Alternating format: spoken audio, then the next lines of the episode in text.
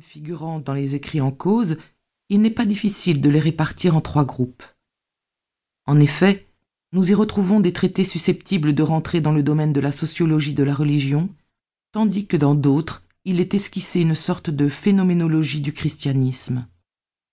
Par contre, on relève également des traités relatifs à des problèmes d'ordre théologique. À la lecture de ces écrits, il faudra tenir compte, par conséquent, du fait que le christianisme y est approché à partir de trois points de vue différents.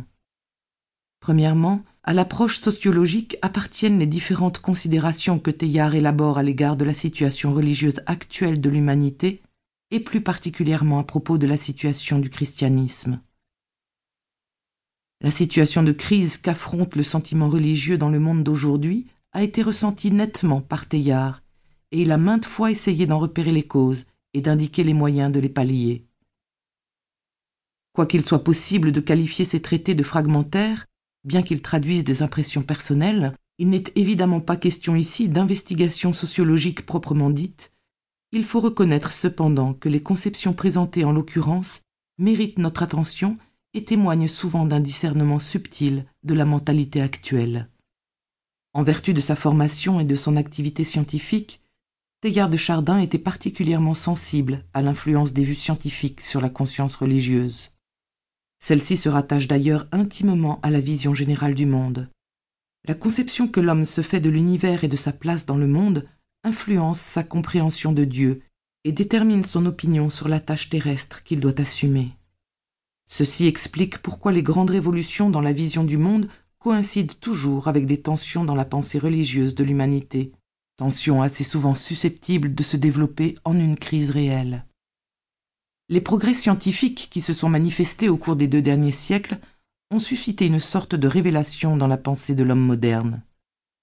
Le cosmos s'est manifesté à lui dans sa grandeur fantastique et sa cohérence organique.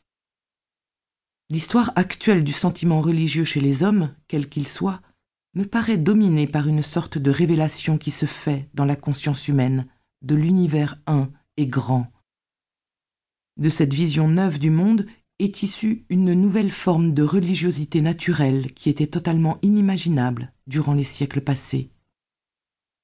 On pourrait dire qu'une forme inconnue de religion, une religion que personne ne pouvait imaginer ni décrire jusqu'ici, faute d'un univers assez grand et organique pour la contenir, est en train de germer au cœur de l'homme moderne dans le sillon ouvert par l'idée d'évolution. L'humanité contemporaine n'est pas athée comme le prétendent d'aucuns. Au contraire, elle a élaboré une sorte de religiosité naturelle neuve qui lui a inspiré du respect et de l'admiration devant le cosmos, et qui lui a suscité le sentiment suivant lequel la vie terrestre implique une mission grandiose tendant à dominer et à achever le monde. Quoi qu'on dise, notre siècle est religieux, plus religieux probablement que tous les autres.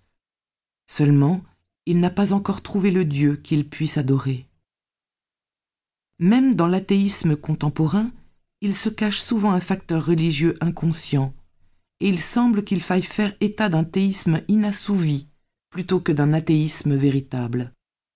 Le succès d'un livre tel que celui de John A. T. Robinson, Honest to God, n'est-il pas symptomatique de la passion avec laquelle l'homme moderne milite en faveur de son idée de Dieu? Longtemps avant que l'évêque anglican ne relève cette situation, Teilhard écrivait déjà ces paroles remarquables.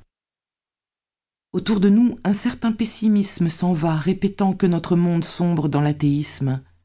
Ne faudrait-il pas plutôt dire que ce dont il souffre, c'est de théisme insatisfait?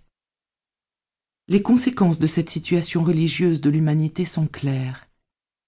Définitivement et pour toujours, on peut le croire, l'univers s'est manifesté à notre génération comme un tout organique, en marche vers toujours plus de liberté et de personnalité. Par le fait même, la seule religion que l'humanité désire et puisse admettre désormais est une religion capable de justifier, d'assimiler et d'animer le progrès cosmique tel qu'il se dessine dans l'ascension de l'humanité. En même temps se pose la question de savoir dans quelle mesure le christianisme tel qu'il se manifeste actuellement dans le monde, remplit cette condition. En théorie, les chrétiens reconnaissent indubitablement la valeur des sciences et de la vision nouvelle du monde qui en est issue, mais en pratique, ils continuent à s'exprimer comme s'ils vivaient dans